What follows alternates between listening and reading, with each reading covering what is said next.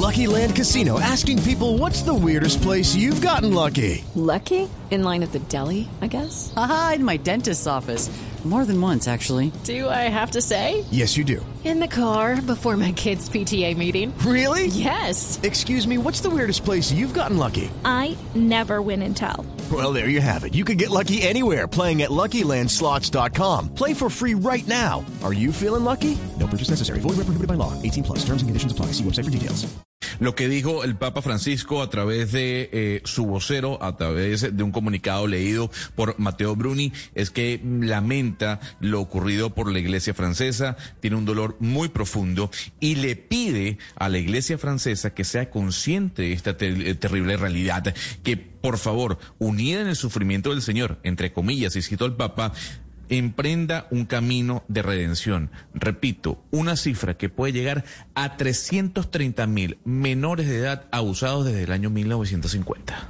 Pues la persona en Colombia, cuando uno habla de abusos por parte de curas de la Iglesia Católica a menores de edad, la primera persona que se le viene a la cabeza es el periodista y escritor Juan Pablo Barrientos, quien ha venido dedicando varios años de su vida y de su carrera a hacer estas investigaciones en eh, situaciones que se han presentado en Colombia Colombia. Y por eso hoy lo hemos querido llamar para hablar no solo del tema de Francia, sino de su último libro que se llama Este es el Cordero de Dios, que ha recibido hasta el momento siete acciones de tutela que han sido promovidas por diferentes sacerdotes en el departamento del Meta, que pretenden censurar este libro nuevo de Juan Pablo Barrientos. Juan Pablo, bienvenido. Gracias por, por acompañarnos y por estar hoy con nosotros.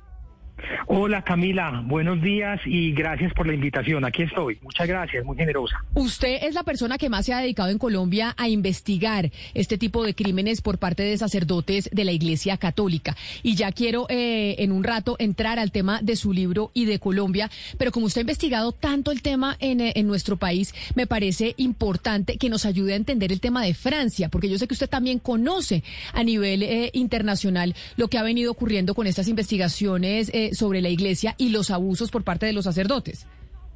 Así es, incluso el año pasado salió una película francesa muy hermosa que se llama Por la gracia de Dios, que denunciaba el encubrimiento por parte del cardenal de Lyon, eh, Barbarán. Este cardenal tuvo que salir y desde ahí ya se avisoraba que lo de Francia era muy grande y que lo de Francia es la eh, eh, fotocopia, la fotografía de lo que ocurre en todos los países del mundo. Las cifras cuando yo las leí ayer pues no me sorprendieron para nada. Hasta el momento se habían hablado de 100.000 víctimas a nivel mundial. Esto por las denuncias que se han presentado en Estados Unidos, en Australia, en Irlanda, en Chile. Pero lo de Francia nos demuestra que este problema es mucho más grande y que es estructural. Es una estructura del crimen organizado transnacional, que es que es la Iglesia Católica. Aquí no las podemos, podemos ver como unas monjitas de la caridad.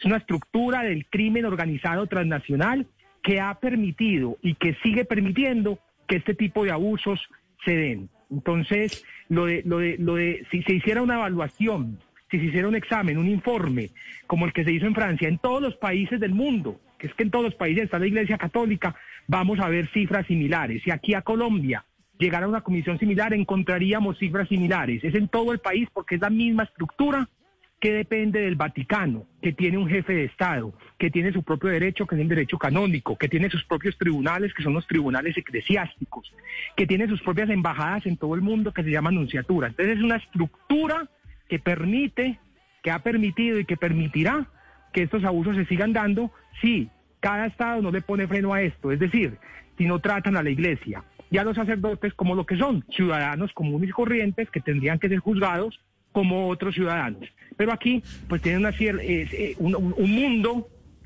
de, blindajes, como es el concordato, y eso ha pasado en todos los países, eh, eh, leyes que protegen a estos sacerdotes, que les brindan impunidad, que no permiten que la iglesia vaya a juicio, que no permiten que se investigue la iglesia, y lo más grave, que no permiten que la iglesia entregue sus archivos secretos. Entonces, lo de Francia es la radiografía perfecta, Camila, de lo que ocurre en todo el mundo. Qué bueno que se esté destapando allá, pero el escándalo yo creo que es mayor y aquí podríamos hablar de millones de víctimas en todo el planeta Tierra. Juan Pablo, pero la pregunta es, ¿por qué se da esto? A ver, uno se refugia en una, en una religión para, bueno, eh, buscar a Dios, dirían algunos eh, católicos. La pregunta es, ¿por qué en la región, en la religión católica ocurre esto? Eh, El estudio del fenómeno frente a lo que ha ocurrido eh, en su estudio, para ser mucho más exacto, ¿qué ha encontrado? ¿Por qué la actitud de algunos sacerdotes? ¿Por este, por qué este comportamiento? Pues yo he encontrado cuatro patrones en las denuncias de abuso sexual infantil, no solo aquí en Colombia, sino en todo el mundo. Los cuatro patrones son, primero, las víctimas son varones, la mayoría, no todos, pero sí la mayoría. Dos, son extremadamente pobres. Tres, eh, no tienen papá, vienen de una familia disfuncional donde generalmente falta el papá. Y cuatro, son monaguillos, son acólitos. Esos cuatro patrones eh, son los que he encontrado en las denuncias de abuso sexual infantil aquí en Colombia. Y creo yo que esos cuatro patrones te dan, sobre todo en la Iglesia Católica, o buscan a estos menores con estas características por cuenta de algo que existe en la Iglesia hace mil años, que es el celibato. El celibato es algo antinatural porque pues no permitir que un hombre eh, eh, tenga, ame, tenga una relación con una mujer o con otro hombre, no importa. Decirle que tiene que ser célibe, pues hace que este tipo de aberraciones se den, porque repito, es ir contra la naturaleza humana, es ir contra, contra, contra lo que, eh, eh, pa- para lo que está destinado el hombre, para lo que está destinado la mujer, que es para amar, para estar en compañía, para estar con otro. Obviamente habrá otras personas pues que no querrán tener a nadie en sus vidas, pero cuando te lo imponen a vos como una disciplina, que además pues no es una disciplina que venga de los evangelios de Jesucristo, sino fue una Pero, disciplina que nació por allá en el año 1000, el celibato lo interponen después del año 1000 en un concilio, simplemente para proteger las propiedades de la Iglesia Católica. ¿Por qué? Porque los curas estaban muriendo, que hasta, hasta el año 1000 los curas eran casados y tenían pareja, pero claro, se moría el cura y tenía que y la mujer podía reclamar la parroquia o la casa cural, los bienes del cura. Entonces interponen o ponen el celibato como una disciplina para curarse en salud y para no tener que entregar las propiedades, las herencias que le Pero, Juan Pablo- a la iglesia. Y por cuenta de esa aberración, creo yo, porque pues tampoco soy un experto en, en, en, en- en- en por qué se dan este tipo de abusos, creo yo que por cuenta de ese celibato es que en la iglesia católica pues hablamos de miles de víctimas de abuso sexual infantil. Pero a mí me parece interesante eso que usted está diciendo sobre el celibato. Y yo le pregunto a usted si es el celibato el que crea y genera los pedófilos o al final puede haber una atracción del pedófilo hacia el celibato. O sea, es decir, uno no sabe si la sociedad hace o crea los pedófilos o se nace pedófilo, etcétera, pero una persona que tiene una atracción hacia menores de pronto dice, pues yo me voy a meter en la iglesia como forma de castigo o forma de autocontrol y cuando llega ahí trata de luchar contra esto y pues no puede y además tiene fácil acceso a todos estos niños, como usted nos explicaba, de bajos recursos, etcétera, enfrente de ellos, que además pues depositan una fe y una confianza en estas figuras pues muy importante. Al final es esta figura del celibato crea al pedófilo o al final el pedófilo se refugia en esta figura para autocontrolarse. Pues yo creo que es de, de lado y lado. Yo no hablaría de pedófilos, yo hablaría más de pederastas. Porque el pedófilo es el que siente un deseo por un niño y habrá muchos pedófilos pues que sienten el deseo pero que se quedan ahí en el deseo y no atacan y no abusan sexualmente del menor de edad. El pederasta es el que ataca sexualmente al menor de edad. Y aquí estamos hablando es de pederastas más que de pedófilos. Entonces yo creo que, que, que es una combinación. Yo sí creo que el celibato como tal agudiza y hace que en una institución que se adquiera esa disciplina, pues el número de abusos sea mucho mayor, porque son personas que van a estar muy reprimidas, que van a estar reprimidas por un derecho canónico, que van a estar reprimidas y escondidas detrás de una sotana, que detrás de una, de- de una sotana esconden todos esos deseos que son deseos criminales, porque eso es el deseo eh, eh, eh, para, para un niño, es un deseo criminal. En, mucho- en muchos países incluso hay asociaciones de pedófilos. Pero repito, eso se debe diferenciar de lo que es el pederasta, que es el que ataca. Aquí lo que, vimos, lo que hemos visto en la iglesia no es pedófilo. Hemos visto esa pederasta. Estamos hablando de una pero mire, Juan institución Pablo- plagada de pederastas, protegida desde el Vaticano y protegida desde la estructura misma. Sí, es que quiero referirme a una, a una afirmación suya, eh, Juan Pablo, eh, en, en esta entrevista. Usted habla de la Iglesia Católica como una estructura del crimen organizado internacional. Esa, esa afirmación de, treme- tremendamente grave y esa generalización, ¿no cree usted que termina también por hacerle daño de a- no solamente a la institución, que yo sí considero que, que- que no es así la definición, aunque también hay que reconocer los, los miles de casos que se han presentado y que se siguen presentando, pero esa, generali- esa generalización, Juan Pablo, no termina también por encubrir a los que a los que realmente son culpables de estos delitos? No, yo no creo que sea una generalización. Es que hablar de más de 300 mil víctimas, 216 mil víctimas en un solo país, en 70 años, no creo que sea una generalización. Y creo, repito, que es la misma estructura la que ha permitido que todos estos delitos se sigan cometiendo. Eh, eh, es una afirmación incluso que no es mía. A, a la Iglesia Católica, cuando comenzaron a investigar en los Estados Unidos, varios fiscales dijeron aquí tenemos que investigarla como una organización del crimen organizado transnacional. Al investigarla como una organización del crimen organizado transnacional, tuvieron que aplicar una ley que se llama la ley RICA, que es la ley, RICA o RICO, perdón, que es la ley para eh, eh, investigar a las mafias. Y encontraron que la iglesia tiene comportamientos similares a los de las mafias y a las de una estructura de crimen organizado transnacional. Incluso no para ponerse de acuerdo en cómo vamos a violar a un niño, sino para ponerse de acuerdo en cómo vamos a proteger al pederasta proteger al pederasta. Entonces no estamos hablando ni de manzanas podridas ni de casos aislados, estamos hablando de una estructura que permite y que sigue permitiendo esto. El, cardenal de el cardenal de Colombia, que era el obispo de Bogotá, Rubén Salazar, él tenía una frase y él decía, es tan violador el que viola como el que encubre. Al tiempo descubrimos que Monseñor Rubén Salazar también era un encubridor de pederastas.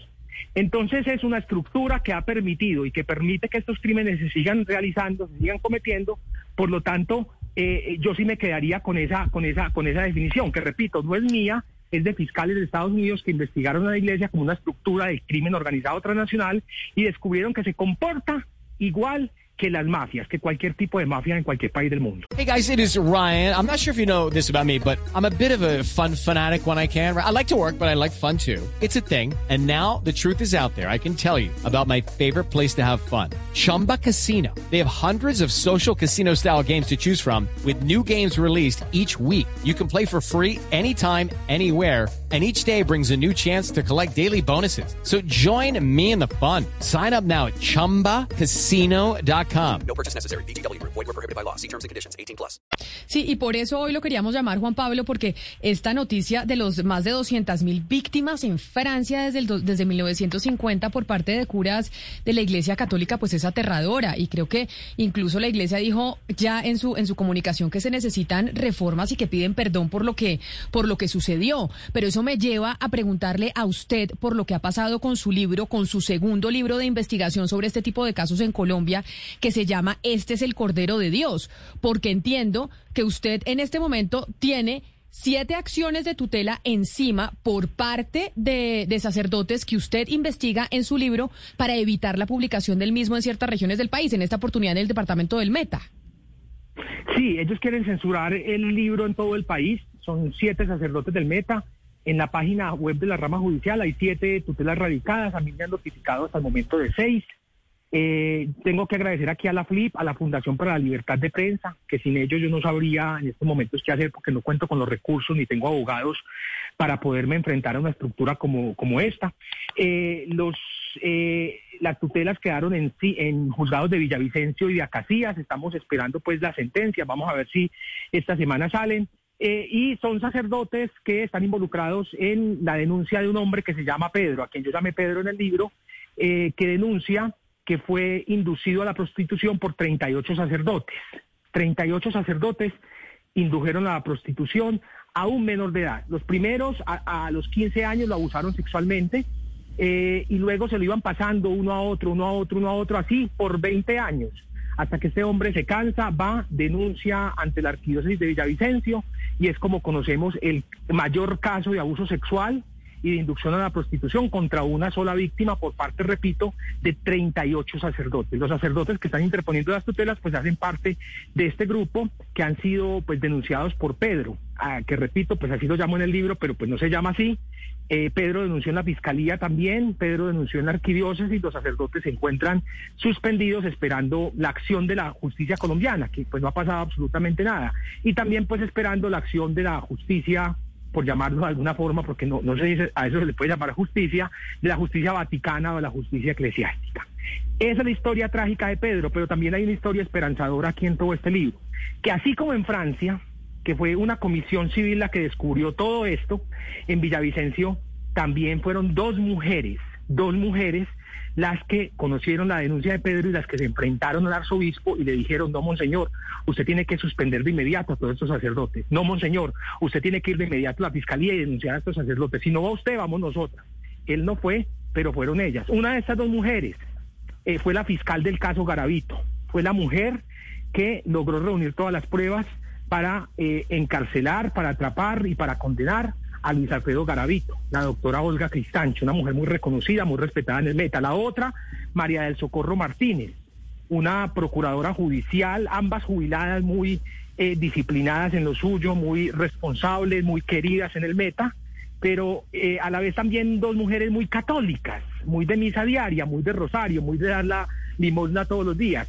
Esas dos mujeres fueron las que se enfrentaron al arzobispo, fueron las que destaparon el caso, repito, de abuso sexual y de inducción a la prostitución más grande del que hemos escuchado aquí en Colombia. Entonces, es, es decir, hay una historia muy trágica, pero también esto puede mejorar si hay comisiones civiles como las de Francia, como la de Villavicencio, en la cual hay laicos comprometidos que dicen, no señores, aquí tiene que parar esto porque esto es una vaina estructural. Entonces, ese es como un resumen de lo que es el libro y ese es un resumen de por qué Mm. eh, lo quieren parar, de por qué lo quieren censurar, porque la orden o lo que están exigiendo los curas es muy claro, que se retire de todas las librerías y que se pare la reproducción. Vamos a ver qué dicen los jueces, pero eso sería pues una eh, clara censura, además porque el libro Pablo, ah- eh, está muy bien soportado, tiene las pruebas, tiene los testimonios, tiene los documentos tanto de la justicia ordinaria como de la justicia eclesiástica. Entonces vamos a ver qué ocurre, pero ese es como un resumen de, de lo que es este es el Cordero de Dios. Sí, hay algunos sacerdotes, eh, Juan Pablo, que hoy están en prisión, algunos han pagado cárcel por abusar de menores. Eh, ¿Usted sabe si la iglesia ha reparado a esas víctimas? Porque eh, recientemente hubo una mm, controversia en Cali porque el arzobispo no quería reconocer la reparación a, a la familia de, de unos niños que habían sido víctimas de un sacerdote que finalmente fue puesto tras las rejas. ¿Sabe usted si la iglesia está reparando a las víctimas de abuso? No, a las víctimas las tratan como ciudadanos de segunda, o sea, es una vergüenza. El arzobispo de Cali, que se dice tan progresista y que sale a apoyar las marchas, es uno de los encubridores de pederastas más reconocidos de este país. Es que estamos hablando de la historia que usted cuenta de cuatro hermanitos violados por el mismo sacerdote y, la respuesta del arzobispo de Cali es, es culpa de la mamá por dejarlos ir a la casa cural. Hombre, sí, los papás tienen que ser muy responsables y no pueden dejar a sus niños solos con cualquier persona adulta. Pero ¿cómo así que le tiran toda la responsabilidad a la mamá sabiendo que el cura fue el que los violó? Esta madre murió en su lecho, en su lecho de muerte. Le pedía al arzobispo de Cali que se retractara, Monseñor Darío Monsalvo, diciendo, retráctese de lo que usted ha dicho. Pero nunca lo hicieron. Eh, a las víctimas las tratan supremamente mal, las revictimizan, nunca las acompañan ni psicológica ni psiquiátricamente, nunca las reparan. Vamos a hablar, por ejemplo, del arzobispo de Bogotá, Luis José Rueda Paricio, quien también se las da de muy progresista, pero cuando se trata de las víctimas de abuso sexual, dice que todo está perfectamente y todo está divinamente. Y en Bogotá es donde más casos de abuso hemos visto y donde más hemos visto que han eh, ignorado completamente a las víctimas. En este caso de. Villavicencio, por ejemplo, de los 38 curas, uno de esos curas terminó en Bogotá, nombrado en una parroquia, ahí a dos cuadras de la Plaza de Bolívar, nombrado por el arzobispo de Bogotá, Monseñor Luis José Rueda Paricio, quien, repito, se dice muy progresista, sale a las marchas, apoya la protesta, pero cuando se trata de estos delitos, pues está del lado de la Iglesia Católica, del lado de la institución, del lado de la estructura. Juan Pablo, una eh, pues de los puntos principales de esta investigación de Francia de la que estamos hablando, que la hizo la Comisión Independiente sobre Abusos a la Iglesia Católica, tiene dos eh, resultados que son muy relevantes y le quisiera preguntar de esos resultados si se asocian a lo que usted ha investigado. Primero, pues hay una propuesta es reformar el secreto de confesión. Si un sacerdote, si alguien de la iglesia confiesa esta pederastia, pues eh, ahí hay que reformarle el secretismo del, del- de la confesión. Y en segundo lugar, pues hay algo muy importante y es que, si bien es cierto, dicen, la cifra es al menos 216 mil abusos, si uno tiene en cuenta lo que han hecho laicos catequistas y responsables de movimientos juveniles, esa cifra sería 330 mil. Entonces, hablemos en sus, in- eh, sus investigaciones de esos dos puntos. Uno, ¿qué se ha hecho con el secreto de confesión? Si eso ha entrado como, como en mitad de la discusión. Y dos, ¿qué papel juegan en, también en, esos casos, eh, pues todos estos eh, catequistas y, y responsables por, los jóvenes en los movimientos católicos? Eh, vamos con lo primero y te saludo Ana Cristina, me encanta escucharte. Eh, eh, lo primero, eh, todas estas denuncias por abuso sexual infantil, como son, se trata de familias muy pobres, disfuncionales, la gente no tiene para pagar un abogado. Entonces, cuando una víctima habla, que muy pocas veces hablan, la gente va primero a la curia, va a la arquidiócesis y allí pone la denuncia ante un señor que se llama el vicario general, que es la mano derecha siempre del obispo o del arzobispo, ¿ya? Y esa denuncia se va, Ana Cristina, para algo que se llama el archivo secreto. Por derecho canónico, todas las diócesis, arquidiócesis y comunidades religiosas de Colombia tienen algo que se llama el archivo secreto, que es donde reposan las denuncias por abuso sexual a niños, niñas y adolescentes. Y ahí es donde yo me pregunto, más que el secreto de confesión, ¿cómo es posible que esta gente, que esta estructura, que esta institución diga, tenemos estos archivos y no se los entregamos a la justicia? Es que hace dos años la, la Iglesia Católica le notificó a la Fiscalía General, le dijo, mire, tenemos muchísimas denuncias, pero no se las vamos a entregar todas. Por ejemplo, la de los curas muertos, eso ya para qué. Las que ya prescribieron, eso ya para qué. Vamos a entregarle como la de los últimos tres, cinco años. Y la, y, la fiscalía le responde a la iglesia, oiga, muchas gracias, tan queridos. ¿Cómo es posible? ¿Cómo es posible que no vayan y allanen eh, todas las curias del país, sabiendo que existen este tipo de archivos donde reposan los delitos más aberrantes, que son los delitos contra los niños? Entonces, frente al, al, al, secreto de confesión, yo no creo que eso se quede tanto ahí, Ana Cristina, en el secreto de confesión, sino que se queda en los archivos secretos, que son tan eh, eh, tan herméticos como es el mismo secreto de confesión, o incluso mucho más hermético, porque están protegidos por la Constitución y la ley. ¿Y por qué están protegidos por la Constitución y la ley? Porque en Colombia hay algo que se llama el concordato. Y el artículo 2 del concordato protege que la Iglesia Católica como estructura tenga este tipo de archivos. Yo pude acceder a ellos gracias a una sentencia de la Corte Constitucional, la T09120, ¿ya?